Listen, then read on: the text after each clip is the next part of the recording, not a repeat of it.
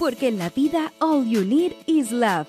Majo Garrido y Aide Salgado te invitan a revisar el amor en el cine y la televisión. Películas y series que nos hacen suspirar, reír y llorar. Historias y personajes inolvidables. Aquí comienza Crazy Stupid Podcast. Hola, hola a todos, muy bienvenidos a este capítulo especial que hemos llamado Friends Friendsgiving. Yeah. ¿Cómo estás, Aide? Bienvenida. Muy bien, contenta porque vamos a analizar los capítulos especiales de Thanksgiving de nuestra serie favorita, Majo. Friends, si no lo hacíamos ahora, ¿cuándo? ¿Cuándo? Sí, las dos estábamos como pensando qué contenido podíamos revisar y se nos ocurrió que por qué no ir eh, revisando paso a paso una serie que es icónica, icónica en la fecha de Día de Acción de Gracias, que es hoy acá en los Estados Unidos, cuando ustedes no estén escuchando, probablemente la, la idea y yo estemos ahí eh, con un... Con un sweatpants o uno buzo bien Con un elástico. Coma de comida ahí a la avena. Exacto.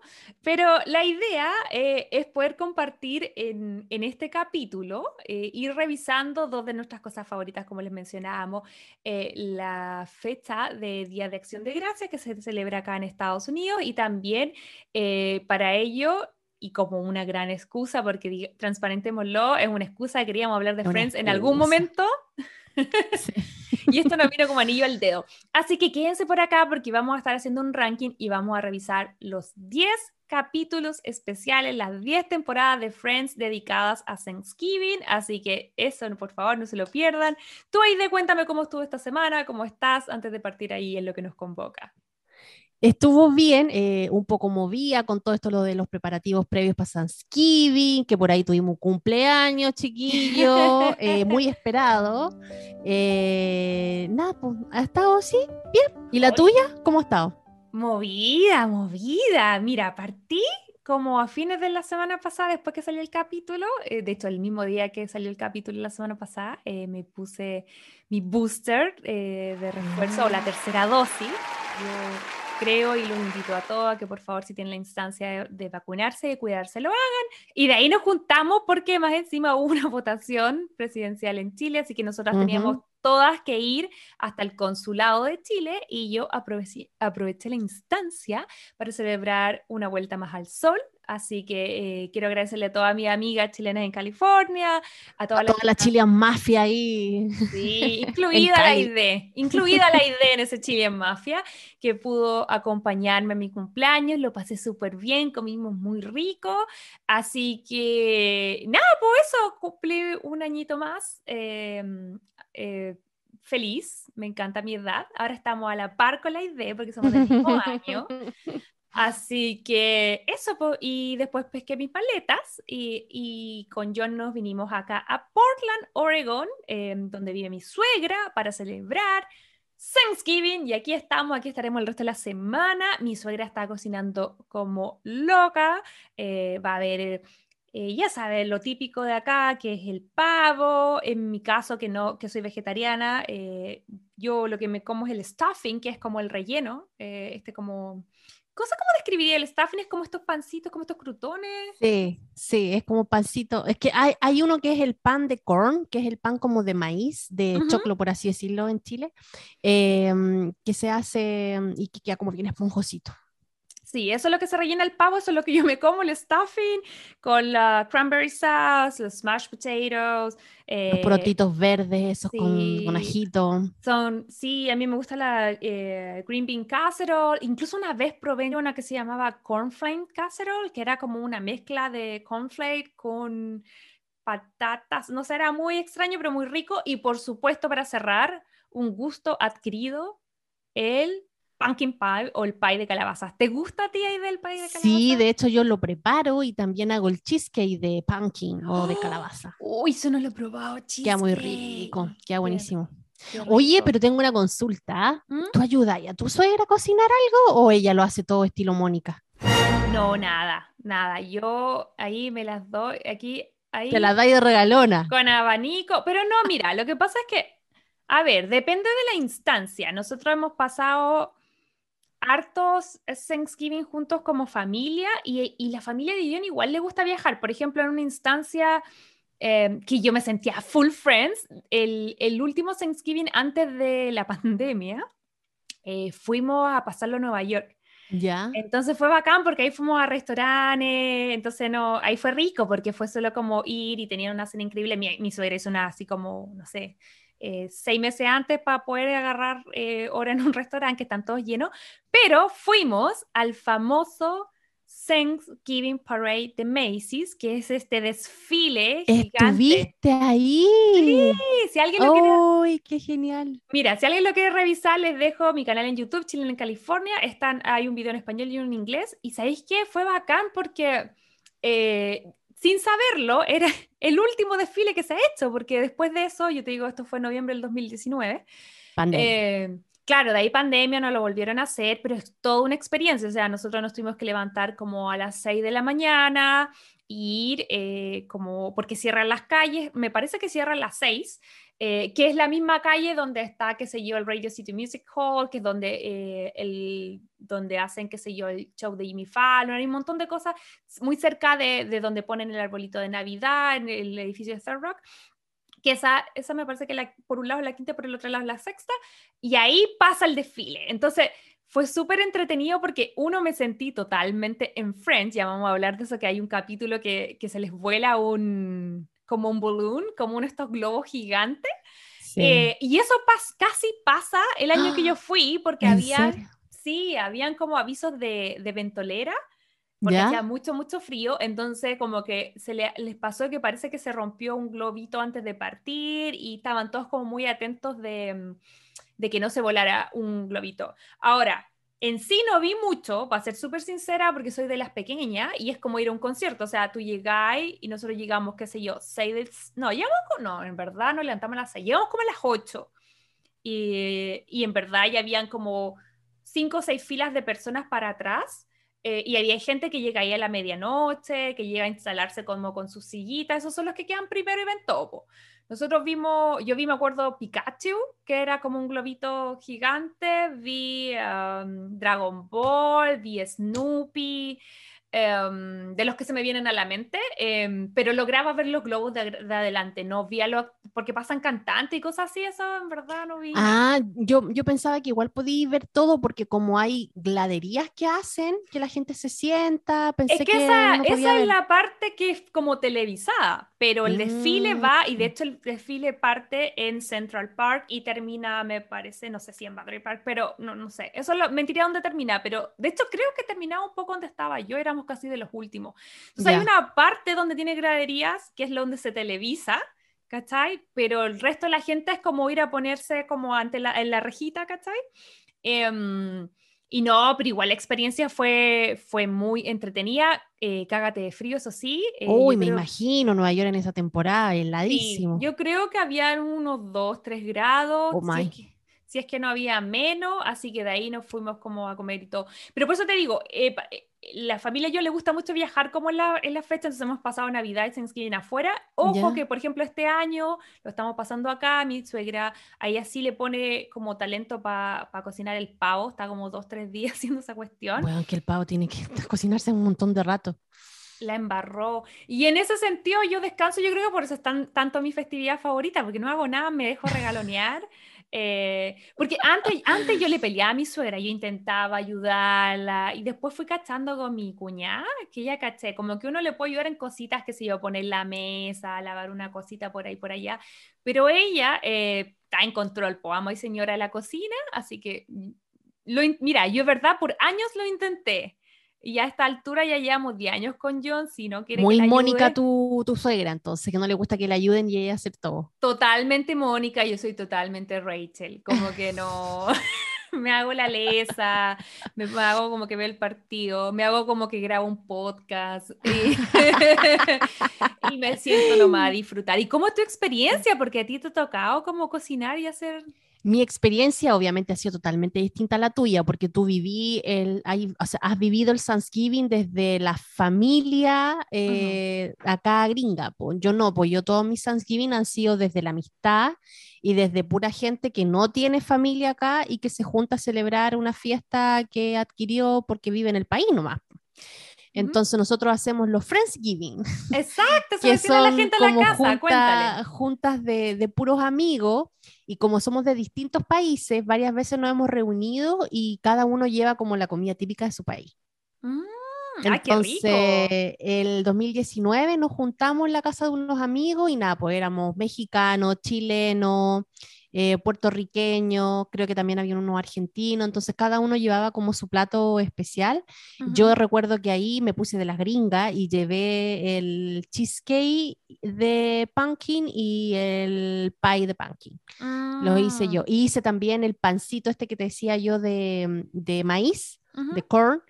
Eh, también lo hice y nada, por pues los chicos súper contentos, quedó súper rico. Eh, yo creo que todos estos roles eh, y toda esta experiencia que hemos estado hablando, el Friendsgiving, una persona que está a cargo de la comida, otro que se hace el flojo, otro que ve deportes, porque eso es súper importante acá.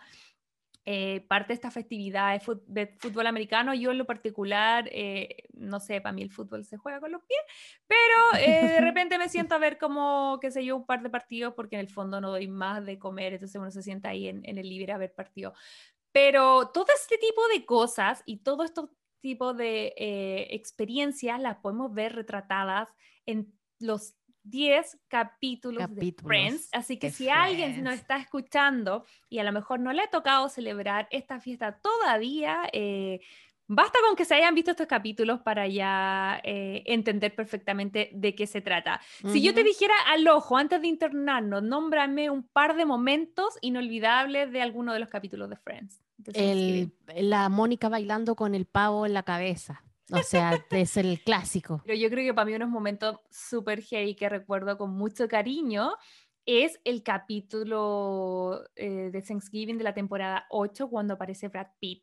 Porque yo me acuerdo perfecto como de cuando salió eso al aire y con mi, en ese tiempo con mi, una de mis mejores amigas nos juntamos a ver Friends y que recuerden que a, mm, en ese tiempo a Chile llegaba todo como un poco con desfase, entonces habíamos escuchado que se venía este capítulo, lo habían anunciado un montón por Warner y de repente como que nos muestran este capítulo con Brad Pitt y Jennifer Aniston en el top de su carrera, en pleno matrimonio, antes, que, antes de Señor y Señor Smith y, todo lo que vino después. Entonces yo me acuerdo que ese capítulo cuando salía al aire fue como, wow, wow. Como, como la anticipación que tuvo fue, fue bacán y Así que sí, todos estos capítulos son así muy memorables. Así que yo creo que hay de mejor, eh, vámonos de una a hacer un ranking. Vámonos de una a nuestro ranking, chiquillo. Ojalá estén de acuerdo con nosotros, pero y a revisar, aquí la hemos debatido. Sí, los 10 capítulos eh, de Friends. Esto es Friendsgiving. El resumen de mi mejor amiga. Aunque todos ustedes probablemente entienden esto clarísimo, igual vamos a decir que Friends es una de las series más exitosas en el mundo. Una serie que estuvo al aire acá en Estados Unidos desde 1994 al 2004. Eh, sus creadores son David Crane y Martha Kaufman, que es como el logo, yo creo que esos apellidos como que uno los tiene tan en la mente. Sí. Porque salen al final de cada capítulo. Y por supuesto, eh, seis maravillosos actores, personas que se han robado los corazones de todos los fanáticos, Jennifer Aniston, Courtney Cox, Lisa Kudrow, um, Matt LeBlanc, Matthew Perry, por supuesto, David eh, Schwimmer, son los seis protagonistas. Y bueno, y además de tremendos actores y personajes que recordamos un montón, esta serie no tiene precedentes, siento que es la más recordada no solamente por nosotros los fans, sino que tiene números que se van a quedar en la historia por siempre. 236 mm. capítulos eh, que fueron emitidos en más de 220 países o territorios. Acá en los Estados Unidos fue eh, el show número uno durante seis años consecutivos. Un montón. Donde los capítulos de Thanksgiving era como el pick y yo creo que en la quinta temporada podemos ver toda la dedicación que se le da a esta fecha, porque también era así como cuando la serie estaba en lo más alto en su rating acá en Estados Unidos. Pero adivina, además, échame, un número de, de las vistas. Por ejemplo, ¿cuánta gente crees tú que veía esto? No sé, obviamente son millones de personas, pero no sé, ¿dos millones? ¿Tres millones? No sé. No, échale más, échale más. ¿Más? Sí. No sé, 100 eh, millones. Ya, te fuiste en volar, 25. Mira, he estado mirando, revisando las cifras que, que dio eh, en la reunión que se estuvo eh, reproduciendo en HBO Max en mayo, eh, James Gordon, y dijo que eran 25 millones de personas veían esto la semana, 52 millones de personas vieron la final. Oh my. Y en total esta cifra es ridícula, es como entre todas las plataformas y en estos últimos, qué sé yo, 20 años desde que parte eh, su emisión, 100 billones de personas han visto esta serie. Eh, ¡Aplausos! Oh, aplauso, aplauso.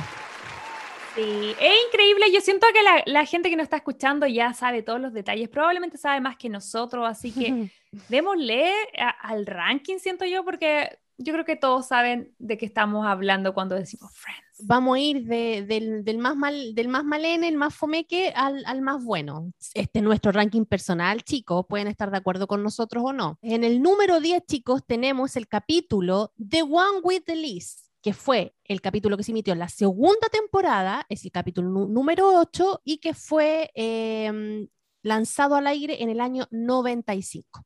Así que cuéntanos, Majo, ¿por qué decidimos poner este capítulo en este lugar? Este capítulo lo dejamos número 10 porque eh, solamente con la vara de los Thanksgiving, porque en realidad es un súper buen capítulo en la trama en general. En esta, en esta temporada, Rachel finalmente se da cuenta que siente algo por Ross y lo va a, a esperar el aeropuerto. Y sorpresa, sorpresa, eh, Ross baja como de novio con Julie. Entonces, ese es el contexto. Y acá lo que pasa es que hubo una noche anterior, hubo un beso entre Ross y Rachel. Entonces llegamos a este capítulo eh, donde siento yo que se nota que en la segunda temporada y que todavía no se había como eh, quedado como institución el Thanksgiving, entonces como un capítulo donde nombran esta festividad, lo hacen explícitamente cuando Mónica eh, le piden que hagan recetas de Thanksgiving con mocolate, que es como un sustituto del chocolate, que me da risa porque no, pero a mí me da risa porque siento yo que, claro, supuestamente es súper malo y, y, obviamente el chocolate real es súper rico, pero siento que en la época todos los sustitutos de era como malo. Yo creo que si tiráis ahora un sustituto de chocolate que, que sepa chocolate rico, como que va a ser súper, por lo menos acá en California, que le gusta. Yo, por ejemplo, como eh, mantequilla que no es mantequilla, ¿cachai? Como pescado que no es pescado, ¿cachai? Como pollo que no es pollo. Entonces, si me tiráis un chocolate que no es chocolate, como que en esta época no sería tan terrible. Ahora, hace 20 años atrás, el motivo de risa al parecer no era muy bueno. Entonces, este capítulo va a girar más en torno a Rachel y Ross. De hecho, hay una parte demasiado entretenida que es como eh, cuando Phoebe les canta la canción, me da risa, como... Hi, okay. So, um, this is a song um, about a love triangle between three people that I made up. Um, it's called um, Two of Them Kissed Last Night. He must decide, he must decide. Even though I made him up, he must decide. Súper buen capítulo, pero tiene huevo de Thanksgiving, como les decíamos, solamente la mención del Mocolate, entonces lo dejamos al final y hacemos la distinción de que no es un mal capítulo, pero es un mal capítulo de Thanksgiving. Yo que no, no, todavía no le habían agarrado mano los guionistas, entonces como que todavía no, no se habían dado cuenta eh, lo que provocaba el capítulo de Thanksgiving eh, de Friends, que, que sí lo vamos a ver claramente en las otras, en las otras temporadas. Em, ¿Cuál dejamos en, en en el número 9. En, el, número 9 quedó The One Where Chandler Doesn't Like Dog. Yo creo que ese en realidad es como uno de los, para mí personalmente, más fome. No sé si ahora con los ojos ya de, de viendo todo lo que había pasado anteriormente, pero en, en, en ese capítulo, a pesar que es una historia que está totalmente ligada a lo que es Chandler, eh, siento que no tenía chispa el personaje, estaba como bien, no sé, como que no tenía la gracia que había mostrado en las otras temporadas y obviamente a lo mejor ahora que pienso podría estar asociado a, al- al- a la realidad que estaba viviendo el actor en ese tiempo, que estaba luchando con con sus dependencias a, a drogas y, y- y todo, y con, sus, con sus depresiones. Entonces, como que se nota ahí eh, de que el actor estaba un poquito mm, afectado por todas esas Sí. cosas. Igual yo siento que, que eh, ya la- en, la, en la temporada 7, eh, el tema de que el personaje de Chandler no le gustaba Thanksgiving ya se había Mm. explorado un montón. Ya en la temporada 1 nos cuentan que Chandler no es fan de Día de Acción de Gracia y que algo muy malo le pasó cuando niño. Entonces, hay varios capítulos que se dedican a contarnos año tras año un poquitito más, parte como una línea y después ya hay como en el capítulo 4 o 5 ya vemos así como escenas completas dedicadas al trauma de Chandler. Entonces, en una de esas, tal vez ya el chiste de soy el Grinch de Thanksgiving De ya estaba súper como hecho. Claro, Entonces, pero igual creo- odia algo, odiaba a los perros. Que además, el tema del perro con la Phoebe que lo esconde como en un... Sí, es como raro, aparte que esta parte donde la Rachel se estaba engrupeando a su asistente, que era Mm. más joven que ella y que el tipo la pescaba y que sí, que no, no sé, era, era como todo medio raro. Lo único que a mí me causa risa de este, de este capítulo es lo ¿Mm? obsesivo compulsivo que muestran al Ross y que en realidad ahí te das cuenta que son hermanos con la Mónica, porque la Mónica también es súper O sea, obsesiva los. Gellers son unos histéricos. Son una histérico, entonces claro, esta obsesión que tenía él por completar todos los estados de Estados Unidos Ah, en menos ya, de seis sé. minutos. Ya, dame 10 estados desde No, ahora sin chao, pensarla. Eh, California, Utah, Colorado, eh, Nevada, eh, Washington, Oregon, Texas, Milwaukee. Milwaukee, no, Milwaukee es una ciudad, no un estado. Dale, te quedan tres. Ay, Georgia. Georgia. ¿Te quedan dos? Ay, no sé qué más, me pongo nerviosa. Están todos los norte y sur. Carolina del Norte, eh, Carolina del Sur, eh, Tan- Florida. ¡Yuhu! Bien, hiciste 10. Bien, pero son 50, po. Yo tampoco me lo sé todo. Pero claro, el, el Ross que era obsesivo, eh, él quería hacer los 50 en 6 minutos, igual es, es difícil. po. Por, por eso lo pusimos como en el número 9, porque mm, no sé. Bueno, y en el puesto número 8 tenemos el capítulo que se llama The One Where Ross Got High, es de la, de la temporada 6, el episodio 9, y fue lanzado al aire en 1999. Debo confesar que este es mi segundo capítulo favorito. Ah, me está echando y- el agua que yo lo dejé más atrás. Ya. Y este eh, es cuando van los papás de, de los Geller A cenar con ellos y aquí confiesan eh, tanto Mónica como Ross a Chandler le dicen, oye, ¿sabes que tú le caís mal a mis papás? Y él dice, pero ¿cómo si yo soy tan simpático? Nunca soy súper gracioso y no sé qué. Y claro, ahí Ross confiesa de que una vez sus papás lo pillaron fumando eh, marihuana en el college y él le dijo, no, si es de Chandler. Y ahí el Chandler quedó como pobrecito el drogadicto. Oye, para ahí, un clásico. ¿Le echaste la culpa a algún amigo alguna vez de algo? No, fíjate, no, siempre era como bien, así como que sí, yo fui, así como, no, pero nunca le eché la culpa a un amigo, nada. Yo no sé si le eché la culpa con mis papás, pero era mandada a hacer para hablar en clase, no sé si lo habéis notado. Eh, pero como que tenía la habilidad de hablar mucho en clase, pero era, nosotras nos sentábamos, que, qué sé yo, teníamos un grupo de amigas, eh, pero a mí nunca me pillaban. Toda mi vida he podido zafar un poco. No como que, no como Ross, que en verdad le echó la culpa, eso no lo he hecho, porque igual lo encuentro como mala onda, porque siento que al final pasa lo que le pasa a Chandler, porque en el fondo... Sí, Si le echáis toda la culpa a tu amigo, obviamente tus papás no van a querer a tu amigo, lo van a sentir como mala influencia y entonces como que, claro, No, no, le, no le echaba la culpa directamente a mis amigas. Ah, qué bueno, menos mal, porque el pobre Chandler en este capítulo se esmeró un montón en caerle bien a los papás Pero- y todo. ¿Cachai? Lo mamón que es Ross. Súper mamón. Pues si él le encantaba ser el favorito de los papás y no quería perder ese privilegio, obvio. Me mato de la risa con que los papás sean tan evidentemente eh, favoritos de Ross. Es como, Sí. no lo ocultan, me- porque no, No. solo en este capítulo, es como las cosas del garage que se quemaron, eh, las de Ross no, y las de Mónica sí. Sí, clarísimo. Entonces me da mucha risa que los papás de, de Ross tenían eh, la cuenta para el matrimonio de la Mónica, pero como que tiraron la esponja y me da algo que cuando Mónica le dice, me voy a casar eh, para que me ayudes a pagar mi matrimonio, y él dice, no, es que, ¿cachai la casa en la playa?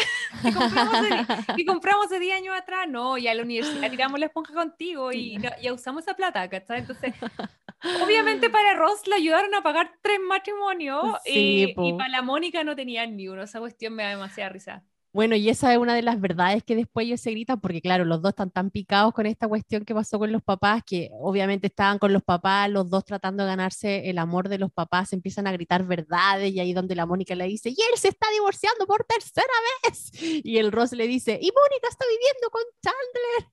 Ross hasn't worked at the museum for a year. Monica and Chandler are living together! Ross married Rachel in Vegas and got divorced I love Jacques Cousteau.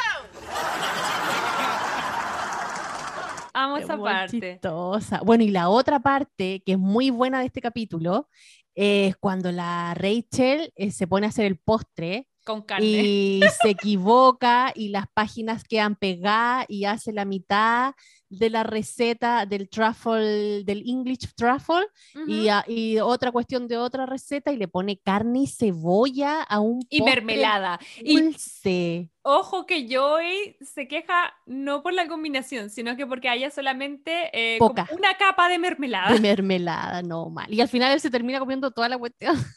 Oye, pues sabes que mira, yo la carne no como, pero yo soy bien agridulce. De hecho, pensaba, no sé si es muy chancho lo que estoy diciendo, pero yo como el pan con ¿qué? mantequilla, queso y manjar. Oh, yo, yo comido pan con queso y mermelada, pero Ah, es un, estilo de queso, no es cualquier queso. Y le pongo mermelada casi siempre de frutos rojos arriba. Mm, Eso queda, rico. Pero con manjar, no. Me no, nunca. ¿Les tinca la combinación? Eh, ¿Es muy asquerosa o, puede pasar? Pueden dejarnos comentarios en Crazy Stupid Podcast, ya saben, en Instagram, seguirnos y todas esas cosas. Eh, ojalá nos pueden seguir en las plataformas como Apple Podcasts, Google Podcasts y Spotify, porque eso nos ayuda con, con la visibilidad del podcast. Pero sí, yo soy full agridulce, entonces Claro, la carne obviamente no me la voy a comer porque soy vegetariana, pero no me parecía tan terrible el postre. Yo decía, "Mm, Hay que probarlo. Habría que probarlo. A lo mejor podríamos hacerlo un día y decir, esto sabe a pie, o de verdad, ¿sabéis que yo hoy tenía razón? Sí, yo creo que podría haber sido una buena combinación. Cómo Pues- vamos cambiando la perspectiva de la vida, ¿no? Sí, pero bueno, sigamos. Sigamos. Bueno, y en el puesto número 7 de este ranking que hicimos acá en este podcast está el capítulo The One with Chandler in a Box, que es de la eh, temporada 4, es el episodio 8 y fue emitido al aire en 1997. Mira, aquí yo creo que entre el 8, 7 y el 6 me pasa lo mismo. Me parecen súper buenos capítulos, no son los más icónicos, entonces no están de los primeros, pero tampoco son los más malos, todos me divirtieron. Este capítulo parte eh, cuando Joey descubre que Chandler había besado a su novia eh, y obviamente produjo un quiebre. Entonces, este capítulo parte como, como con esa fricción entre los dos personajes. eh, Chandler le pide muchas disculpas, bla, bla, bla, tienen como un, una conversación el día anterior de Thanksgiving. eh, y al final él le dice así como, ¿qué puedo hacer? ¿Qué puedo hacer para que me disculpe? Onda, mi, mi, ah, mi amistad es muy, o sea, tu amistad es muy importante para mí. Y ahí, ahí Joey le dice que ya había pasado unos capítulos antes, que habían entrado a robar y Joey es tan que se había metido en una caja de televisor como en un mueble y lo dejaron encerrado y le robaron todos los muebles. Entonces, cuando estaba encerrado, Joey le dice, yo lo único que podía pensar esas seis horas que estuve como encerrado en esa caja era que en ti, que ojalá que no te pasara nada, ¿cachai? Porque tú eres súper importante para mí. Entonces ahí eh, Chandler le dice así como, ¿qué puedo hacer? ¿Qué puedo hacer? ¿No queréis que me meta una caja? Como que le tira como en tonteo, así como, ¿me puedo meter una caja por seis horas y, reflexionar lo que hice? Y Joey agarra a papá y dice, ok, eso vamos a hacer. Entonces por eso se llama The, eh, One with eh, Chandler in the Box. Y vamos a ver que Llega el día de Thanksgiving, están todos ahí preparándose para comer y todo, y Chandler tiene que estar adentro de una caja. Y yo digo que eh, tú eres como claustrofóbica o no te daría cosa grabar, por ejemplo, ser yo, el actor. Yo no, yo no, podría, no podría estar en esa caja metida, aunque hubiera tenido, aunque tuviera el hoyito que tenía él como para respirar, no, no, no, no hubiera podido estar ahí.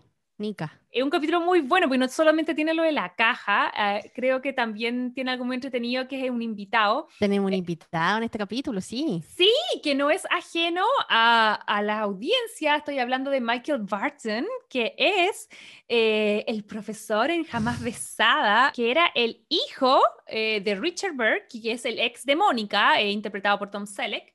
Entonces este capítulo es muy entretenido porque la, mientras la Mónica está como haciendo los preparativos, eh, le cae un hielo como abre el refrigerador, le cae un hielo en el, en el ojo y ella no quiere ir al oftalmólogo porque piensa que se va a encontrar con Richard. Em, ya obviamente esa, esa, relación ya estaba cerrada hace como un año. Em, y finalmente llaman por teléfono y se dan cuenta que Richard está fuera de la ciudad, que hay otro médico de turno, entonces ella llega. Y cuando está ahí se da cuenta que es en realidad el hijo. Eh, y era guapísimo este actor, que además estaba en su mejor momento porque estoy mirando que Jamás Besada, me parece que es del 99, no estoy segura. Y este es del 97. 97. So, aquí estaba como yo creo que partiendo. Me encanta eso de Friends, que tú podéis ver en personajes secundarios o en personajes chicos actores increíblemente como grandes. Mira, deja hacerte una lista. Yo sé que no te quería ir Fitipaldi, pero es que tengo que hablar de este tema. Mira, me puse a buscar los actores que han salido como invitados en Friends. Eh, Michael Burton, que es el que estamos viendo ahora, Christina Applegate, Brad Pitt, Bruce Willis, Anna Harris, Reese Witherspoon, Sean Penn, Julia Roberts, David Arquette, Isabella Rossellini, la Sarah Ferguson, cuando van a los capítulos de Inglaterra, la Winona Ryder, Denise Richards. Eh, hoy que me da risa ese Denise Richards, viste que es la prima de Ross. Y Ross como que la encuentra a Mina, pero es su prima y se siente mal. Me cago la risa con eso. Eh, Jason Alexander, que es eh, de Seinfeld, Selma Blair, la Jennifer Coolidge, que es la que nosotros amamos de um, Legalmente Rubia, Danny DeVito. Charlie Chin también está por ahí. Charlie Chin, como, como mencionabas tú la Brooke Chill, Rolf Lauren, John Stamos, George Clooney, la lista es infinita. Entonces, en verdad, ver todos estos tremendos nombres, que, bueno, algunos ya estaban consolidados, pero había muchos de ellos, como el caso de Michael Burton, que estaban como dando sus primeros pasos y que después de esto es como, como, como que salir en Friends eh, te daba como un caché, Era un paso al cielo, era un paso al cielo esa cuestión. Sí. Así que eso, pero volviendo al capítulo, bueno, ahí ellos tienen como onda, la Mónica le da como lata que pasa el Thanksgiving solo y le invita a la casa, así que ahí todos lo molestan porque igual, ¿qué pensáis tú? Todos les decían que era como raro, pero al final yo decía, eh, ya, bueno, pero si tienen la misma edad, pero igual es raro porque la, eh, en algún momento Ross le dice, ¿te das cuenta que puedes, si tienes hijos con él, le puedes decir que te acostaste con su abuelo? No, igual es raro. De hecho, ellos se, alcanzan a dar un beso y ella no puede porque, porque parece que el chiquillo daba los besos igual que el papá y se acordaba del papá. Ah. Entonces fue como que, bueno, no puedo. Era como una historia del rumpi esa, era como, no sé, como que me olía esa onda. no, más encima que Richard fue el gran amor de... ¿Te gustaba a ti, Richard? No, a mí como que no me gustaba mucho la, la, relación que tenía Mónica con, con, Richard. O sea, yo esperaba que no se quedaran juntos, pero sí dentro del personaje, Richard para Mónica fue súper importante.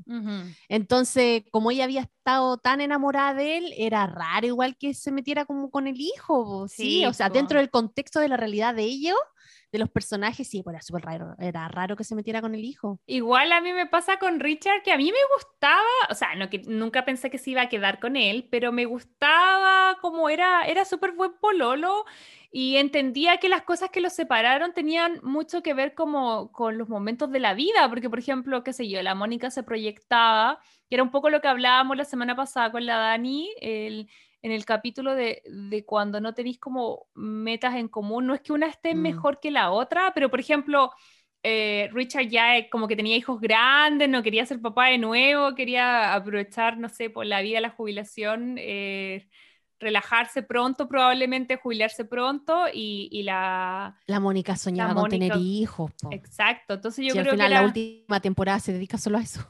yo creo que era lógico que ellos iban a terminar, pero a mí lo único que me hacía ruido no era que la diferencia de edad, era que era amigo de los papás y eso lo encontraba guacala, porque era como... Porque hablan, y de hecho incluso cuando ella se encuentra ahora con, con el hijo, con Michael Barton, el actor, le dice, hoy no te veía desde la universidad, hay cambiado. Obviamente la Mónica, todos sabemos que eh, la muestran que en su infancia y en su juventud era más gordita, entonces supone que por eso no la había reconocido, pero igual es raro porque es como esos tíos que te veían jugar, ¿cachai? Que te veían arrastrar la bolsa del pan y después pololear con unos de ellos. Me- eso, eso me parece raro, más allá de, de si en algún fuiste, no sé, a algún restaurante, lo que sea, y conociste una persona mayor que con la que Mm. tenía onda, pero que sea como amigo de tus papás, que es sea como, el friki. Friki, tío Richard, y después me como el tío Richard, no. Eso como que me pasaba, que me daba... Pero para los papás era cero tema. Yo creo que mi, mm, no sé, mi mamá, no sé cómo se... pa- No, no sé qué habría hecho mis papás si llego así como polola de algún amigo de mi papá al Es, colegio. un- es un tema esa cuestión. Sí, ya. Pero en fin, En sigamos. fin. Y en el puesto número 6 tenemos The One with Rachel Other Sister, que es de la temporada 9, episodio 8, y fue lanzado al aire el año 2002. Creo que este es uno de los capítulos favoritos de la Majo, A mí me encanta Christina Applegate. Porque sale ella, ¿cierto? Es que yo amo todos los capítulos que son como Rachel y su hermana. Me encantan ¿Sí? también los con Jill, que son la Reese Wi- Witherspoon, que para mí como que explotó mi cerebro cuando yo eh, seguía a estas actrices que ya eran las dos súper mega famosas en películas y todo, y de repente eran como las hermanas de Rachel que yo adoraba y adoraba a Jennifer Aniston, entonces era como, ¡Ah! ¡qué bacán! Me encantan. Y además las dos son un desastre, porque tú cuando nosotros conocemos a los Green al principio con Rachel, Rachel también es un desastre, pero Sí. luego la ves con las hermanas y al final es como la más madura de todas. Sí, la hermana también. Bueno, e- ella es la mayor. Ujú, Mm. Sí, Sí, no, este, este capítulo para mí no es así como, como tan favorito, porque en realidad la encuentro tan desubicada a la, a la famosa hermana, de verdad, o sea... pero eso es lo gracioso, eso es lo gracioso. Let me tell you something. Your baby isn't even that cute. Too far, Amy. Put the plates back in the boxes! Put the plates back in the boxes!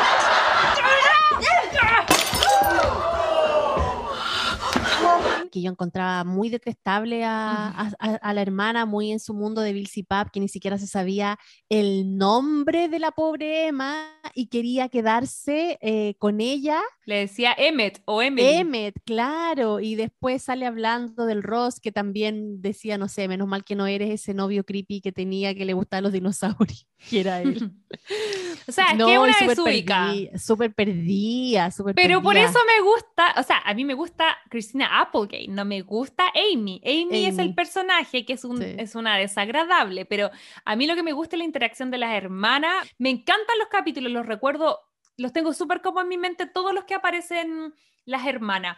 Y Bueno, y la parte de los platos, que la Mónica estaba obsesionada con los platos y no dejaba que... ya, ahí me quiero detener. ¿Te pasaba eso? Porque en mi casa pasaba, pero no tanto con mi mamá, mi mamá era relajada, mis abuelas.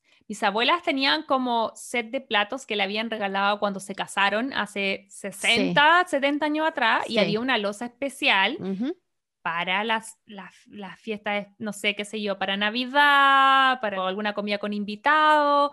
Y yo me acuerdo incluso tener unos platitos especiales de plástico como niña, porque no, muy, a lo- muy como Mónica no confía en Joy y le da como un plato distinto, que no era este plato súper caro que a ella le gustaba. Súper fancy ahí el plato.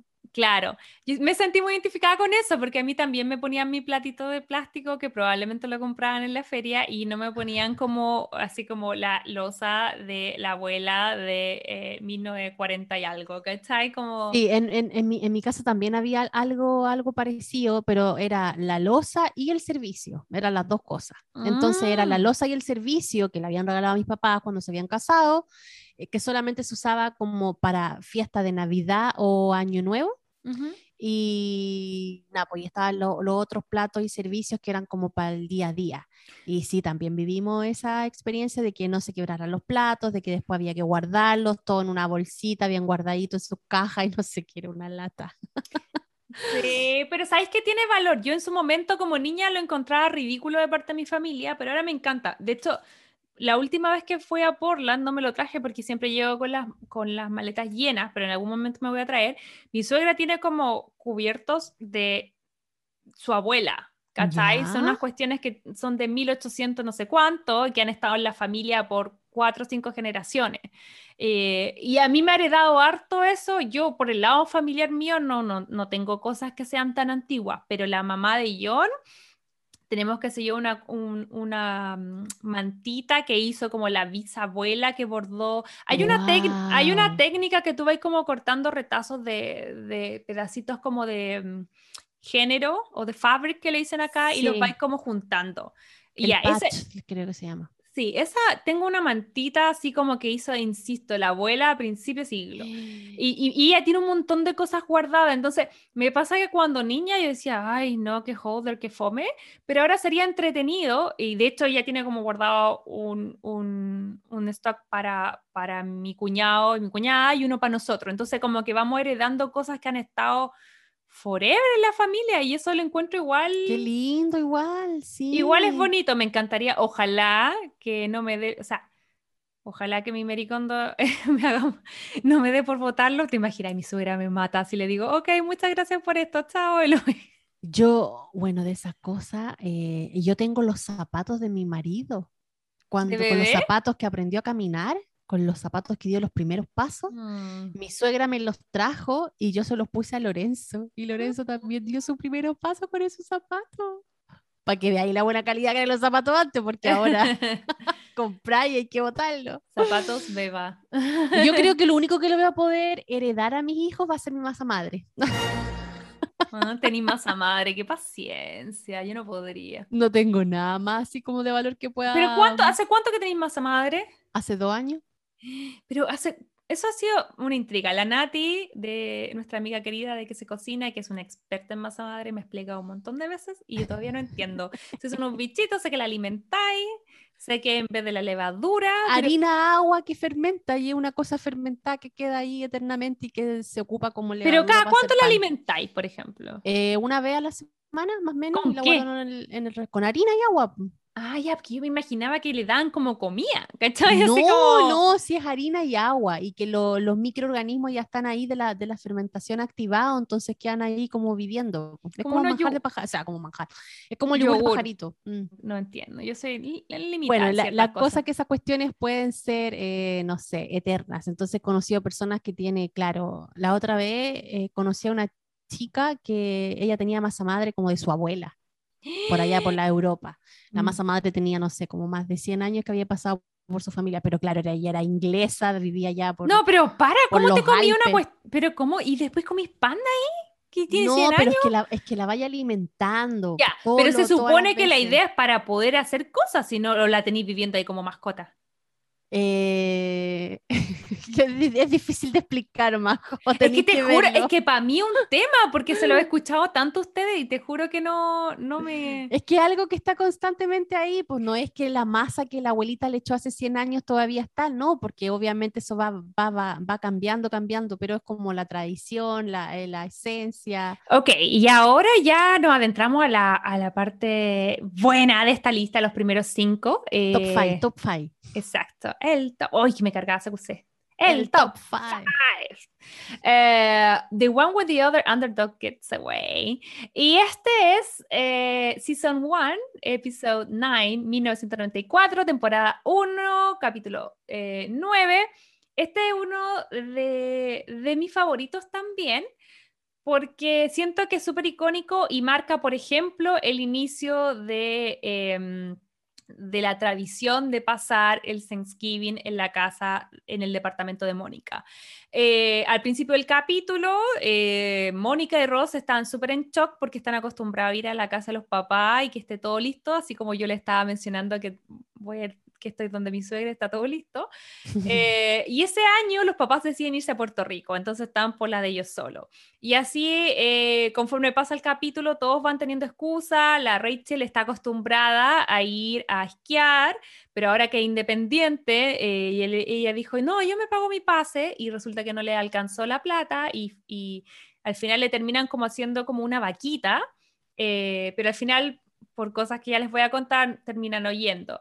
Eh, Joey, me encanta, ay, que me reí con esto. Joey en este capítulo está dando sus primeros pasos como actor y modelo, entonces está súper feliz al principio del capítulo porque eh, tiene como una, mm, una campaña de publicidad.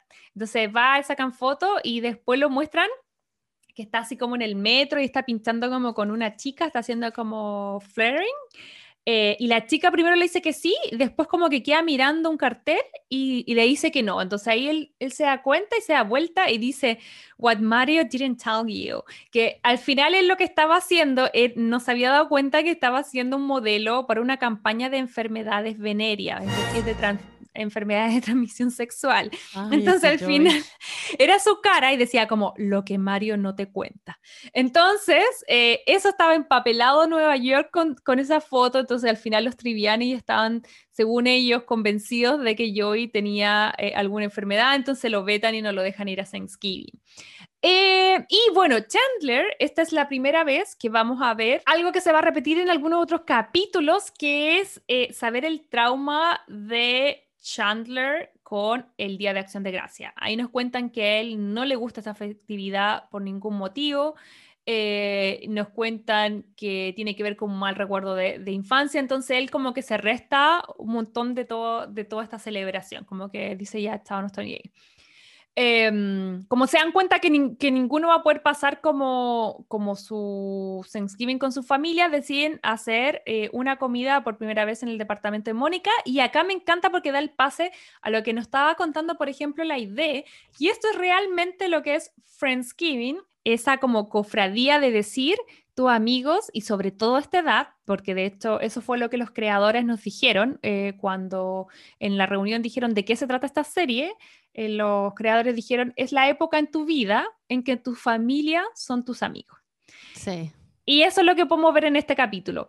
Eh, ¿Dónde está el pero y dónde está la embarrada? Es que, como les contaba al principio, está el desfile de Macy's y eh, se vuela, un, se vuela un, eh, uno de los monitos inflables que se llama eh, Underdog. Entonces, ellos como que quieren verlo pasar porque no, en realidad son gigantes. Y eso son es gigantes. Son, muy, son muy, muy, muy, muy grandes. Entonces ellos querían ir a verlo. Así que van como corriendo hacia la azotea y a Mónica y Rachel se le olvida a las dos sacar las llaves, entonces se quedan afuera. Y ahí viene como... Sí, se le quema toda la comida a la Mónica Popechita. Sí, ahí viene como un meltdown de la Mónica. Sí. Bueno, y ahí podemos ver eh, cómo es la personalidad también de la Mónica, que es medio obsesiva, que ella es la que cocina, que ella es la que lleva la... E, e, era como la mamá de todos casi un poco, ¿no?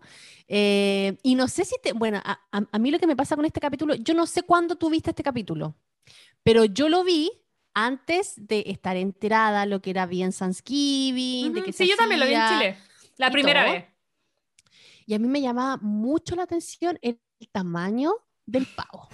A yo mí me siempre sigue llamando la atención. Yo dije, esta cuestión debe ser de utilería, no debe ser así, es una serie, una exageración, eh, por algo lo hacen así, no sé qué. Pero después, chiquillos, que yo me vine a vivir para acá y voy al supermercado y trato de buscar un pavo, de verdad, ese tamaño que muestran en ese episodio es uno de los pavos más chicos que podía encontrar en un supermercado.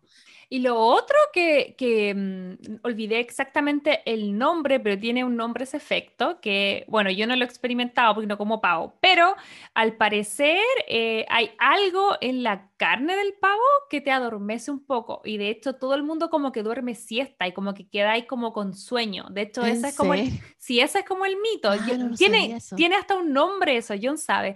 Em, entonces, como que comí el pavo y fijo que te vaya a quedar dormido, voy a dormir siesta. Entonces, por eso todos como que, si te Oh. fijáis en todos los capítulos después que comen, están como tirados en el sillón, Sí, viendo sí. fútbol y como, ah, con sueño, ¿cachai? Sí. Como voy a tomar una siesta.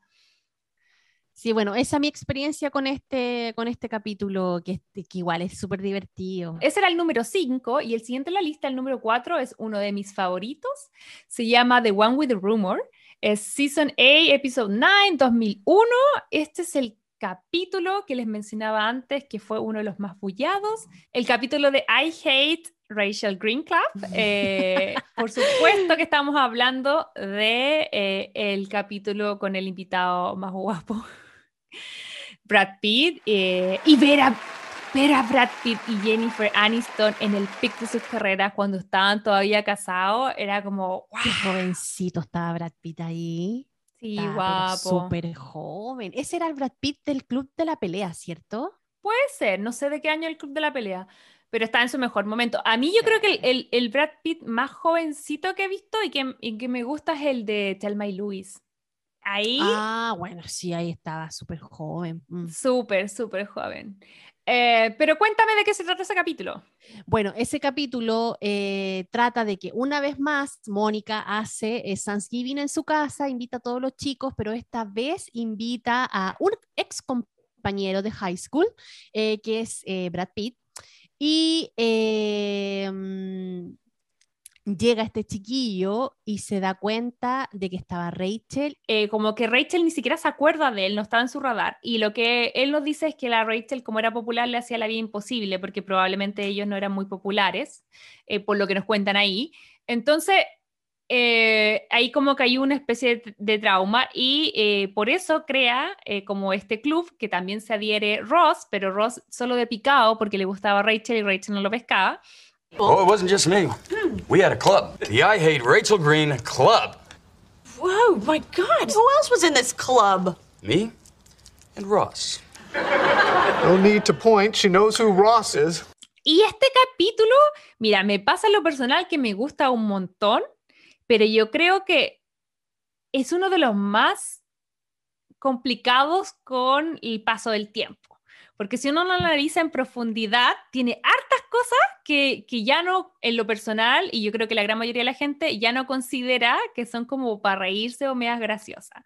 el que envejece más mal, decís tú. Sí, siento yo, pero es un gran capítulo. Entonces, mira, yo lo que hago con Friends es intentar gozarlo y quererlo por, por los recuerdos que me trae, por las cosas que me gustan, por los finales de personaje, porque, por ejemplo, es cierto que, qué sé yo, Rosa es una persona muy machista, muy celosa, pero luego también es una persona que que va aprendiendo con el tiempo, que es capaz de llevar al altar a su ex señora lesbiana, ¿cachai? Porque dice- le dicen mucho que es homofóbico, que no sé- Sí. Porque hay ciertos capítulos donde, claro, él dice cosas que eran muy de la época, pero él luego va aprendiendo y al final es una buena persona. En el capítulo que también me, me cargó mucho Ross, a mí es un capítulo que no es de Thanksgiving, pero está Freddie Prince Jr., eh, y que es como el, la nana o el nano de eh, la Emma, y es perfecto, pero es un hombre súper emo- emo- emotivo como que llora. Y como que vemos a Ross que es súper pesado y que le carga porque lo encuentra muy blando, que uno Mm. dice, pucha, Ross. Ahí como que sentí que Ross fue cuando me cayó más mal de toda la serie, pero al final del capítulo te muestran que es porque el papá de Ross fue súper mala onda con él y súper pesado y no lo dejaba expresar sus sentimientos. Entonces Sí. por eso él es trancado. Entonces a mí Como me pasa... mucho le ha pasado. Claro, que era como algo súper de la época. Entonces me pasa con este capítulo en particular, por eso me doy la tremenda vuelta. Muchas cosas funables, por supuesto. Eh, dentro de ellas yo creo que lo más complicado es el chiste y el rumor, porque básicamente eh, acá este Rachel, eh, We Hate Rachel Green Club, em, lanza un rumor de puro picotas y este rumor es que básicamente le dicen a todo el colegio que la Rachel es como hermafrodita, que tiene como, ellos dicen en inglés Winnie Pini, eh, em, que básicamente tiene el- eh, los órganos reproductores femenino y masculino. Y, se ríen mucho de eso. Entonces, obviamente, eh, si lo tomamos desde ahora, yo siento que eh, no sería como mo- obviamente algo como para reírnos, porque eh, esa es la lata de la época, porque se tira así como si fuera gracioso y siento que eso es algo normal, algo que pasa. Hay mucha gente que es hermafrodita y está bien. No sé si incluso se- ni siquiera sé si ese término está bien. Era el que se solía usar cuando yo era chica, no revisado si es que eso está correcto. Yo tampoco no. sé si se ha actualizado ese término. no me perdonan y me corrigen en los comentarios, eh, pero, mm, pero claro, ahí uno lo analiza eso, analiza que también hay un poco de gordofobia, porque al final No, súper gordofobia en todos los- lados. los- los chistes van mucho a eso. Entonces, Sí. claro, yo ahí no me voy a meter porque tienen razón. Si alguien lo está viendo sin el contexto, este tal vez es uno de los capítulos como más funable. Entonces, quiero hacer esa salvedad porque concuerdo con ustedes. Ahora, eh, dentro de mi memoria, eh, yo en ese tiempo, claro, no, no hacía ese tipo de, de conclusiones y lo pasé muy bien viendo esta cosa que a mí me gustaba, a diferencia, la idea me contaba como justo antes de partir, que a ella le cargaba que, que Brad Pitt y la Rachel se odiaran y yo lo en- lo- me encantaba porque yo decía, Sí. son esposos y acá se odian. Y era como esa cosa de ver a Brad Pitt burlarse de la Jennifer Aniston, yo lo encontraba así como maravilloso, me daba risa. No, yo, yo lo encontré un poquito forzado, así como, y eso era como, por eso es como, sí, bueno, el programa, Pero o sea, el- el forzado, capítulo, ¿en, pero- en- en qué? La- yo siento que Brad Pitt como que no, como que siento que el personaje hay una parte que como que hace así, como que dice, ay, típico. Yo igual me reí, de hecho me di cuenta que en este capítulo, lo, lo vi hace poquito, hace dos horas atrás, me sabía los diálogos. Me sabía ¿En ese serio? como... ¿Tanto así? Me sabía esa parte porque aquí la Rachel está embarazada, entonces como que le molesta el olor del pavo y del pollo. Entonces dice, por favor, lo pueden sacar porque me molesta. Y él no sabe que está embarazada, entonces le dice, typical. Él dice como, Sí. es como, typical Rachel Green, yo hago lo que quiero, ¿cachai? Entonces, no sé. Sí, tiene- tú con tu posición y con la mía. A mí yo le guardo muchos recuerdos, no sé por qué, tal vez porque era como en el pic de... de Claro, yo- es que juventud. claro, yo, yo no lo vi, por ejemplo, tú, tú lo esperaste. Yo lo Sí, vi po. después, mucho tiempo después. De hecho, creo que lo vi después que ellos se separaron, no sé. mi tema es, si tenía una pareja que son los dos actores más famosos del mundo en ese claro, momento, que en ese tiempo estaban. es sí, las mesas que no los tiré a los dos, ¿cachai? y sí. traer una estrella como Brad Pitt a la tele, porque a la tele no es como antes, ahora con los servicios de streaming es mejor estar, eh, qué sé yo, en un servicio de streaming que incluso en el cine, es mejor pagado, mejor difusión, lo ve más gente, ¿cachai? Pero en ese tiempo la tele igual era mirado como algo menor, entonces Mm. traer una estrella que hacía como películas a una serie de televisión era una gran cosa y yo creo que solo lo lograron porque la, Ra- la Jennifer Aniston le tiene que haber Tiene que haberlo convencido, obvio, po. Entonces yo como que siento que, tal vez, claro, a lo mejor la historia no te convenció a ti, pero yo creo que la, o sea, llevar a Brad Pitt en ese momento era un acierto y era tirado las mechas para cualquier productor, no intentarlo siquiera. Y cuando él entra y todo el mundo aplaude, Yo amo, eso creo que lo noté en alguna parte.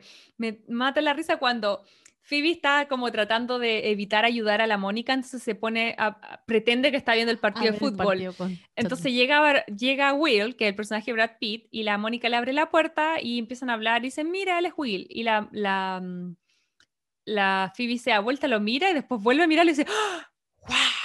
Como que está como tan impresionada y cada vez que puede lo abraza, entonces Sí, me da mucha pero risa hay una parte en donde lo abraza y dice, ay, siempre pensé que se sentía así. Y que claro, tú, tú cachai que ahí va más allá del papel que estaba haciendo Brad Pitt en ese momento. O sea, ella realmente estaba abrazando a Es Brad que es-. Eso es lo gracioso porque en el fondo, claro, uno dice ya, Brad Pitt, pero además es el marido de tu amiga, Sí. ¿cachai? Y tenéis la instancia ahora de como, si es el marido de tu amiga que es guapo y tenéis la instancia de abrazarlo, es demasiado chistoso, como que, porque obviamente ellos tras cámaras se deben conocer, si ellos Obvio. eran todos amigos, entonces sería muy, no sé, a mí me gustó en la dinámica que tenía eso, lo, lo reparable son tal vez las, las temáticas, pero sí, muy buen capítulo. Eh, ya, avancemos porque ahora entramos en la recta final, los primeros Sí. tres. El, en el número tres está The One with the Late Thanksgiving, que es el último capítulo de Thanksgiving, eh, temporada 10, capítulo 8, año 2003. ¿De qué se trata esta idea? Ay, este, este es mi segundo favorito. eh, y me gusta porque, bueno, una vez más el capítulo muestra la famosa, el, el famoso parade de Macy's. Es importante para todo Estados Unidos. Tú prendís la Mm. tele y todos los canales y en todos los lugares tú como que prendí y ponís, qué sé yo, la, la, la ponís de fondo y, y, y habláis encima. Entonces como que siento que, además, contarle a la gente que si vienes en Nueva York, la gente se prepara y va de todos lados. Nosotros, ese viaje que hicimos, los días previos a- al desfile, veíamos las bandas, que estas bandas son bandas de colegio, de distintas partes de Estados Unidos, que van como un gran premio, o sea, ellos concursan y compiten a nivel regional y el mejor del mejor se presenta en Nueva York. Entonces, como si fuera, qué sé yo, Tierra del Fuego, no sé si hay ahí colegios, pero si viniera alguien de ahí de una banda a marchar en, en Santiago, ese es como el símil. Entonces, por eso es súper importante para ellos y para la gente. Imagínate, en Nebraska están mirando que su colegio, el- su Está hijo ahí está en ahí en, Nueva. York. Mm, Entonces, ya, por eso la gente lo ve tanto. Ok. ¿Sabéis por qué caché? Porque el día anterior estaba en, en Times Square y como que estaba grabando para el canal y de repente eran puro grupo, pero te digo, 40, 50 personas, todos vestidos con buzo y cachado como estos típicos viajes de colegio que andan todos iguales como uniformados. Y era un grupo, otro grupo, y yo decía, ¿qué onda? Y hasta que le comenté a John, le dije, oye, está lleno de grupos. Y me dice, son las bandas, deben ser los que, los que desfilan mañana, que se andan sacando fotos están porque sacando están de turista, po. Y yo, Ah, ah, ahí caché, po. Ya. Bueno, este, como les comentaba, era mi, mi segundo eh, episodio favorito porque empieza diciéndote ya, uno ya sabía ya que esta era la última temporada, que no iban a hacer más, entonces empieza la, la Mónica diciendo, este año no va a haber Thanksgiving en mi casa. Y todo era como, uy, Y está bien, paren, paren el tonteo, se aprovecharon de la Mónica todos los años. Yo ahí estaba con Todos. Mónica, o sea, anda. Bueno, y al final la Phoebe le da vuelta, porque obviamente la Phoebe la, la, manejaba y, y- le manejó ahí un poquito la psiqui diciéndole, ay, pero una competencia que vas a tener contigo misma y, que, y, que, y que nadie va a poder superar a Mónica, sino más que Mónica. Eh, y ella como que se esmera harto y dice, ya, bueno, hagámosla y no sé qué. Entonces, a pesar de que ella no quería hacerlo, lo hace por los amigos, pero los amigos maleteros un poco, eh, no se dedican 100% a asistir a esta cena y se van a hacer sus propias cosas. Ross y Joy se van a un partido de hockey, eh, la Phoebe y la Rachel llevan a la Emma a un concurso como de belleza, Fashion esas cosas. de bebé, entonces todos llegan tarde, eh, Mónica con Chandler ahí esperando y al final se dan cuenta de que nada, pues que la habían embarrado, que habían llegado tarde a algo que ellos habían pedido hacer y, no llegaron a la hora. Entonces Mónica decide dejarlos afuera y no dejarlos entrar al departamento. Y aquí se viene una de las escenas que a mí más me gusta, que es cuando Mónica logra abrir, un poco, o sea, no, eh, Joey logra abrir, la puerta porque tenía como una copia en el departamento de él y meten todos la cabecita ahí Quedan medio como de la unas puerta. cabezas, sí.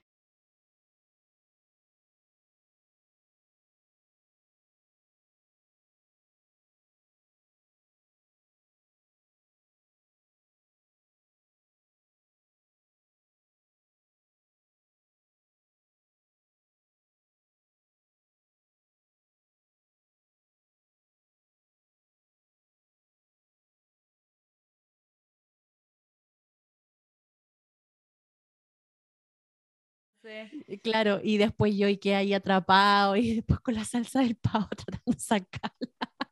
Es muy buena esa escena, a mí me encanta, es una de mis partes y, mm, favoritas. Y cuando termina muy físico, porque abre la puerta, sale, ah, y ahí para pegarle, porque sale volando y, y, y como que bota toda la comida. Pero Bota eso es la mejor parte, porque obviamente todos piensan, ok, aquí se nos va a descompensar la Mónica, porque ya la hemos embarrado, em, metimos la pata hasta el fondo. Y ahí justo suena el teléfono y Mónica llega así como, no me importa nada, eh, vamos a ser papá. Porque la agencia de, de adopción lo- les avisa que hay una chica en Ohio que está embarazada y que los eligió. Sí, así que ese es un- capítulo, sí está entretenido y siento que es el principio del fin porque básicamente creo que toda esta gente ya se empezó a dar cuenta que el día que ellos ya eh, tengan una casa, que es algo que tú conoces muy bien, en el sentido de que vienen los hijos y uno al principio puede vivir en la ciudad, con todo cerca, donde está todo pasando, en un departamento chiquitito, pero luego cuando ya quieren tener familia, eh, uno se va a los suburbios, se va más afuera. Sí. En realidad me pasó lo mismo que la Mónica del Chandler también. Sí, pues, por eso digo.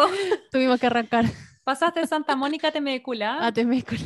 ¿Cachai? Pero, pero eso es lo que le pasa a ellos, entonces como el fin de una era, siento yo. Y ya estamos en la season 10, que ya sabemos que se va a terminar. la última. Pero aquí ya se empiezan a ver como las consecuencias Mm. de que ellos se van a ir, que van a ser papás, que, que ya se va a acabar la era dorada de, de amistad, que De fueron amistad. estos 10 años. Que claro, como, como tú decías antes, eh, los amigos son la familia, pero eh, hasta que uno no forme su propia familia, eh, ahí ya, ya estaba llegando como al fin de esa era. Ese era el fin natural. Mm. Oye, eh, ya, súper bueno ese capítulo, me encanta. Uy, Vamos va- con el número dos, número dos, número dos, número dos. This is one of my favorites, the one with the football. Este es el capítulo que me encanta porque uno es afuera del departamento, porque hay muy pocos, hay capítulos, pero hay muy pocos capítulos fuera de, los sets de que, que representan los departamentos de estos chicos. Y este es uno de ellos. Es un capítulo de Thanksgiving donde están viendo también un partido de fútbol y como que a medio tiempo deciden como ir a jugar al parque que está abajo y se arman unos equipos y deciden competir eh, y hacer como un, juego de fútbol americano. Pero acá eh, también me gusta porque evidencia algo que me encanta que tiene que ver con la relación de los hermanos Geller. eh, porque aquí vemos que no es como, ah, ya juguemos un ratito para divertirnos, sino que tiene que ver con esta copa que tenían los hermanos Geller, que se llamaba Pinskin, que era como el juego donde ellos, Mónica es súper competitivo, Ross es súper picado, entonces había un historial súper heavy de infancia de tomarse este juego como si fuera la final de la Copa del Mundo, o sea, era como la copa que era un troll a todo Era esto. un troll, todo piñuflo, y me daba risa porque tenía como los nombres así puestos de quién había ganado la copa cada año. Sí, pues bueno, y ahí cuando se les ocurre jugar, Ross dice, no, es que nosotros no podemos jugar, ¿por qué? Porque nuestros papás no nos dejan. ¿Y por qué? Porque ahí cuentan que cuando eran más chicos estaban como tan así como en, en- entregados al juego que es supuestamente sin querer, aunque Ross no crea que haya sido sin querer, eh, la Mónica con tal de ganar le había quebrado la nariz. Mm. Entonces de ahí en adelante habían dicho los papás, ya, ustedes no juegan más, etcétera. Así que, nada, pues obviamente como son picota, empezó a haber una disputa de quién había ganado en verdad ese juego y deciden desempatarlo eh, con un juego actual. Y ahí es donde bajan. Y está súper entretenido, yo me reí mucho. eh, como les decía antes, como con la, como con la parte que están eligiendo equipos, eh, un equipo es um, Ross, Chandler y Rachel, y el otro equipo es Mónica, Joy y Phoebe. Y ahí cada uno está en la suya. Obviamente, eh, la Rachel y la Phoebe son las más o menos malas, pero Rachel es por lejos la más mala, no entiende nada. La Phoebe-. La Phoebe está emocionadísima porque es como su primer juego. La Phoebe siempre está emocionada porque siento que no tuvo las mismas experiencias que el resto, entonces Mm. siempre está como súper excited about that. Eh, y em, acá lo gracioso es que empieza a escalar, empieza a escalar y se empiezan a picar. Y en algún momento va ganando de nuevo Mónica y Mónica le dice, yo te podría ganar siempre porque soy, soy más poderosa que tú. Y ahí Ross se pica y deciden cambiar y hacen como equipo de hombres y mujeres. Y ahí viene un clip demasiado gracioso donde empiezan como a, a tratar de em, balancear como la fuerza. Obviamente los hombres son más fuertes, pero igual las otras chicas las distraen. La Phoebe se levanta la polera para distraer al Chandler. Qué buena la la- canción. Tan, tan, taran, taran, tan, tan, tan, taran, taran, tan. Are you ready for this? Eh, sí, está buenísimo, son picotas. Bueno, y al final ahí quedan como súper eh, empatados, empatados. Después eh, Nine se atreve a darle el, el, qué sé yo, la, la pelota Rachel. Y al final hace un touchdown, pero, pero está como medio complicado. Al final está anulado y queda la pelota al medio. Y, y básicamente Phoebe dice: Bueno, si Rachel no hizo el touchdown, significa que el juego todavía sigue. Entonces ahí se van los dos hermanos Geller como corriendo a pescar la pelota y ninguno la suelta. Y ahí muestran que los otros se aburren, se van arriba, siguen comiendo, llega la noche, empieza a nevar. Ellos cenan, cenan y lo otro ahí, no, mal. Sí, entonces ese me gustó porque estaba súper chistoso. A todo esto entre medio, Chandler y Joy están peleando por la atención de una chica holandesa que también después al final mm, eh, escoge un poco a, a- a Chandler, pero después al final igual se enoja con los dos por andarla apostando.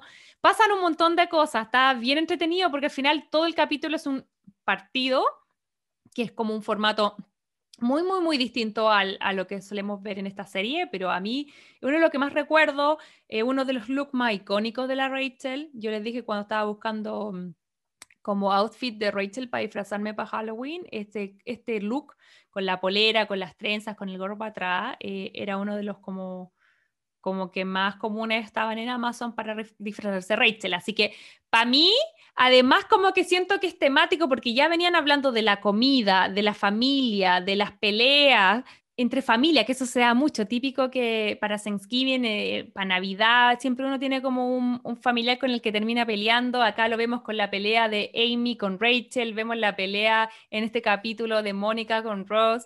Entonces, como que siento que eh, el tema del fútbol americano, que también es súper importante, como que se, se cierra en este capítulo. Siento que si uno revisa todos los capítulos, todos están dedicados a algo distinto. Entonces, en ese sentido, me gusta harto.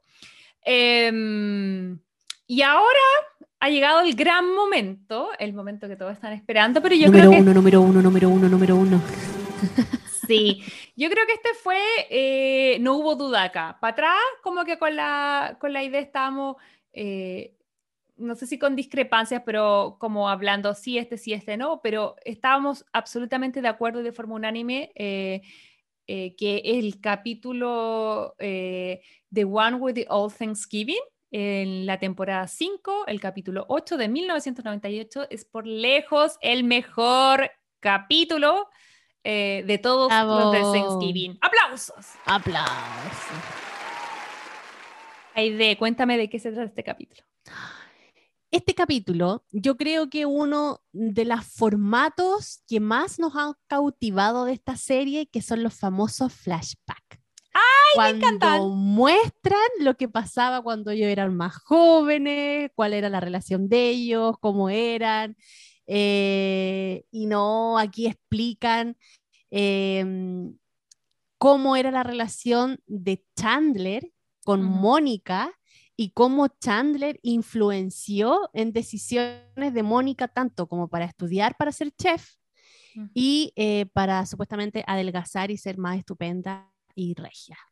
Porque aquí es súper importante decir que este capítulo se va a basar en que están todos hablando de cuál es el peor Thanksgiving de Ujú. todos. Entonces van a, van a partir eh, primero con el peor Thanksgiving de Chandler, que ahí es donde él nos cuentan en detalle eh, lo que nos venían esbozando un poco las temporadas pasadas, que es que el papá de Chandler se va a, le va a informar que se va a divorciar de su mamá justo durante la, la comida de acción de gracia y ahí la mamá le dice que él pregunta, pero ¿por qué se divorcian? Y ahí la mamá le dice, porque tu papá prefiere dormir como con el, qué sé yo, mayordomo, por decirle algo así, que conmigo. Y ahí, bueno, él descubre eh, como eh, la realidad del papá. Entonces, como que eso hizo que él relacionara el divorcio, las peleas y ese momento, entre comillas, traumático que le contaron que sus papás ya no iban a estar más juntos con Thanksgiving. Entonces ahí finalmente nos dan el por qué lo hemos Él es el visto. Grinch. Claro, porque lo hemos visto Grinch. Mm. Luego ven a Phoebe. ¿Qué pasa con Phoebe? Es muy gracioso eso. Porque están todos diciendo, no, el mío es peor. Y Phoebe dice, el mío es peor que el tuyo. Y me risa esa parte. Ah, pero es que Phoebe, ella tan eh, espiritual y no sé qué, ella cuenta su peor Thanksgiving, pero obviamente de sus vidas pasadas, que ella está así como en, la, en plena guerra y salvando a un, a, un, a un soldado y le cortan el brazo. Entonces ella dice, ese fue mi peor Thanksgiving. Y todo le dice, pero Phoebe, es en esta vida, si no en una vida pasada. y después están como compitiendo. Pues entonces después viene el peor eh, El de, el Thanksgiving de, Joy. Ross.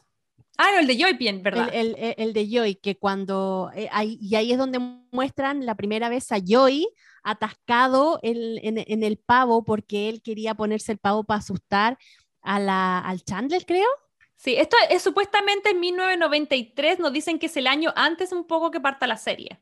Sí. Ellos ya eran Entonces- amigos. Sí, entonces el año anterior él se había puesto el pavo en la cabeza porque quería asustar a. No, no, no recuerdo bien si era la Mónica o el Chandler que quería asustar a. Sí, yo tampoco, a- pero a se le, queda, se le queda atascado el... el- se le queda atascado el, el- el pavo en la cabeza, entonces ya ahí es la, es la primera imagen que vemos a alguien con el pavo en la cabeza, que igual es súper friki. Yo al principio decía, ¿esta cuestión será de verdad o será de mentira? ¿Realmente se habrá tenido que meter la cabeza en un pavo de verdad? Oye, pero acá lo importante es que ahí nos cuentan que, que pasa eso y que queda atascado. Bueno, al finalmente lo, lo logran desatascar. De ahí cuentan el de Rachel, que Rachel, no me acuerdo cuál era su Thanksgiving, parece que era porque le había dejado el pololo, no sé, pero al final derivan en el peor Thanksgiving de Mónica, que es el que tú dijiste al principio, que es donde descubrimos que, que ella tenía un crush en Chandler que este la trata, le dice que ella escucha que él le dice que es gorda, porque dice, no, no me quiero quedar aquí atascada con tu, con tu hermana gorda. Ella escucha eso y se le queda en la mente y muestran que es por eso que provoca la baja de peso y que de años más tarde eh, vuelve y ahí está regia. Yo me quiero detener en dos cosas. La primera es en el look que tienen, porque son como dos Thanksgiving antiguos de los 80 y son demasiado graciosos los looks de Chandler y de Ross.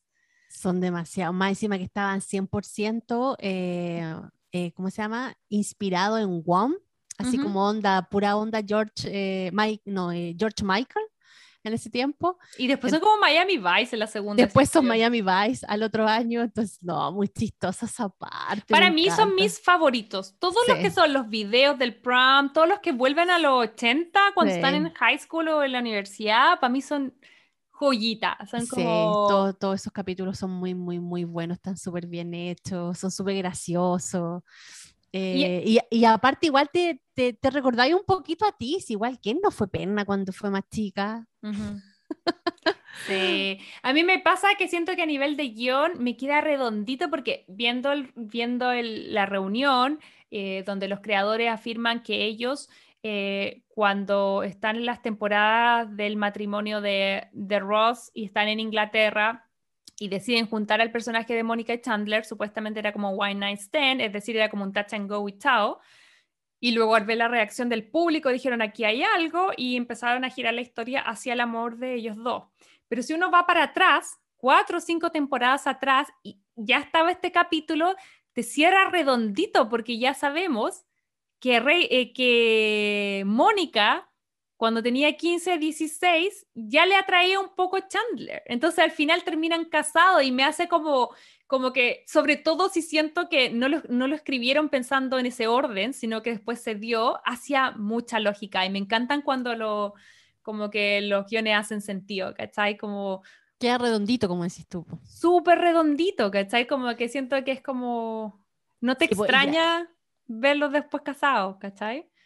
Y aquí también nos cuentan ¡Ay, que Chandler dedo! tiene el dedo cortado porque la Mónica se pone a jugar con un cuchillo, así como hacerse la sexy, pasarse el cuchillo por el cuerpo y el cuchillo sale volando y le cae en el pie al. al, al- Ay, le cortan como un Chandler. pedacito de dedo. Y Que siempre había, siempre, por eso te digo que este capítulo es una joya, porque básicamente toma frases y cosas eh, que nosotros veníamos escuchando hace rato. Nosotros siempre molestaban a Chandler por el dedo y también por el tercer nipple.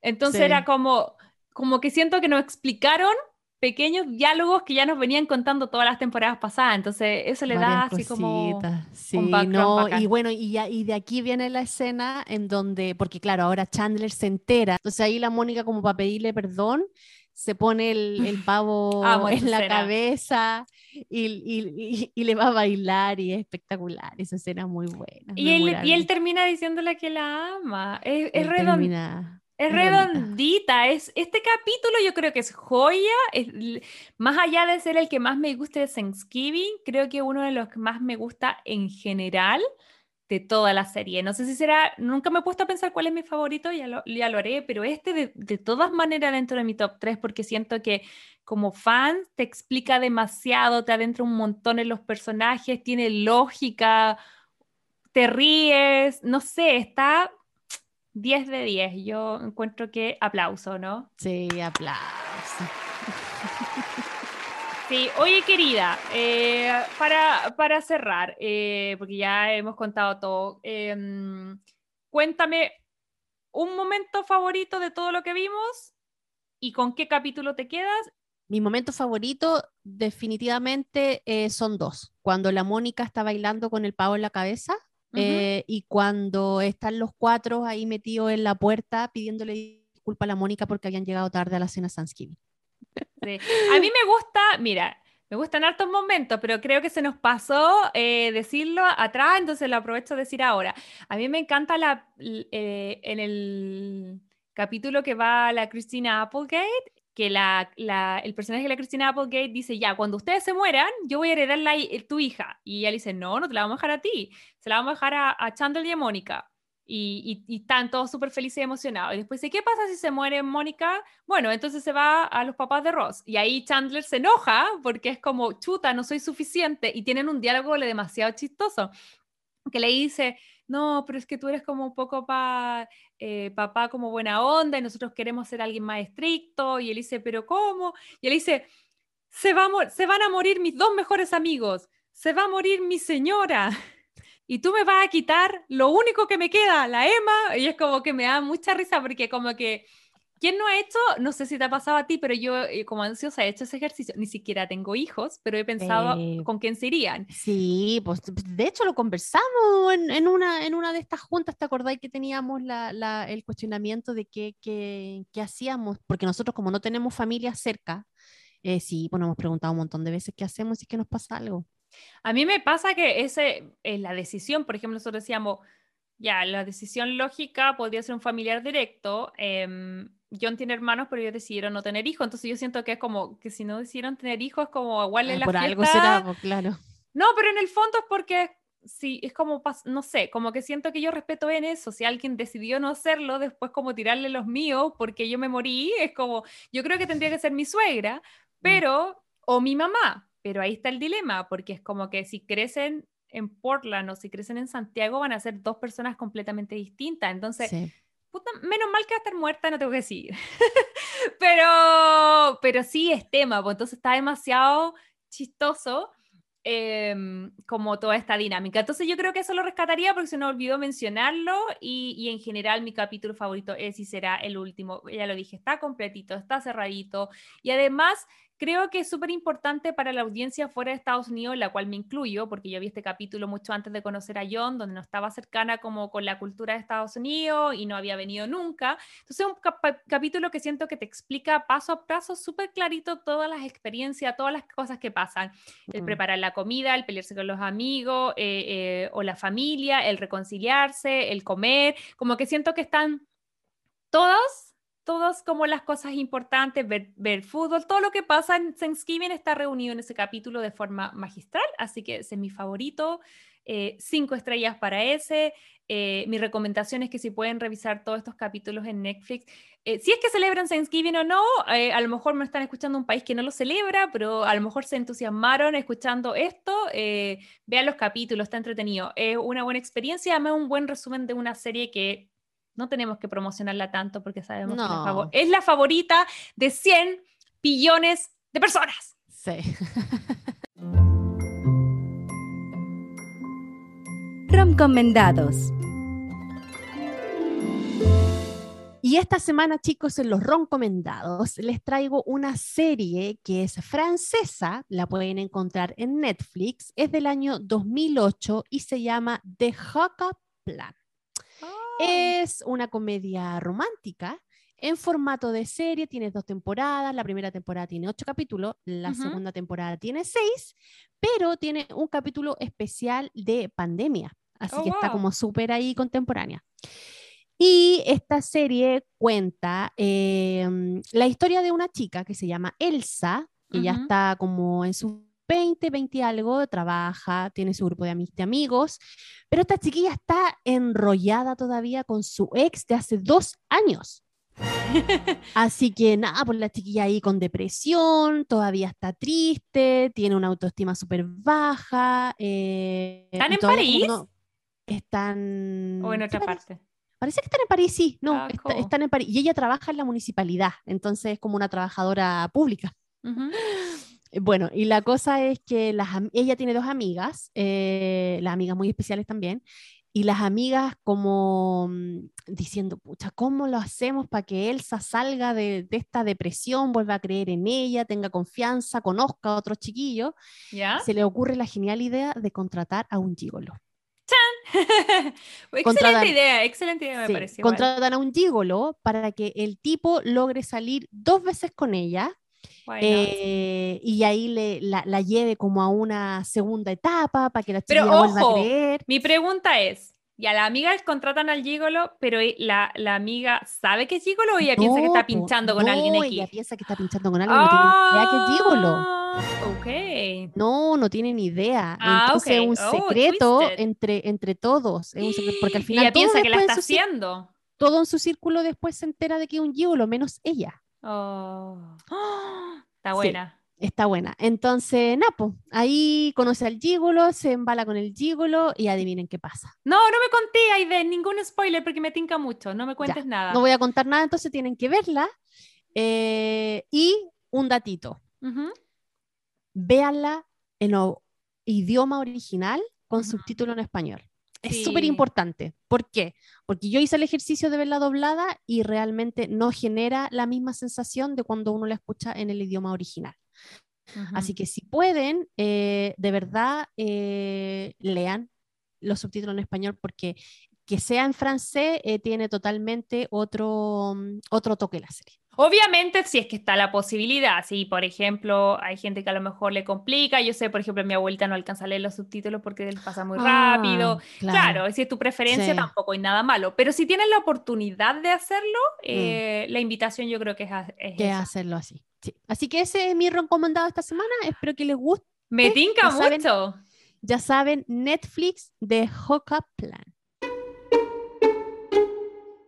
Eso ha sido este capítulo de esta semana, chicos. Espero que lo hayan disfrutado como nosotras. Con Majo disfrutamos mucho esta serie, disfrutamos mucho viendo estos especiales de, de Uy, podríamos hacer un, un maratón de Friends. Podríamos hacer maratón de Friends, pero era la excusa, chicos, para hablar de nuestra serie favorita. eh, así que los invitamos a que también hagan el mismo, el mismo ejercicio si es que son fanáticos de, de Friends.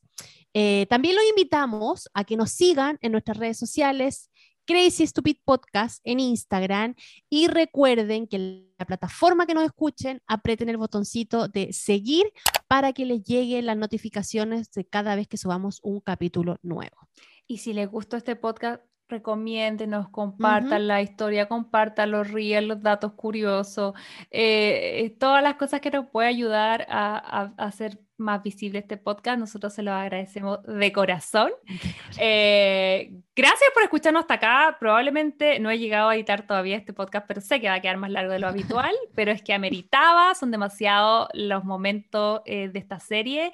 Y creo que de todas las series, porque acá mucha de la televisión dedica capítulos especiales a Thanksgiving y a Navidad, creo que Friends tiene como una relación muy especial con, con el Día de Acción de Gracia, así que queríamos celebrarlo. Eh, les agradecemos que nos hayan escuchado y les queremos contar una gran noticia.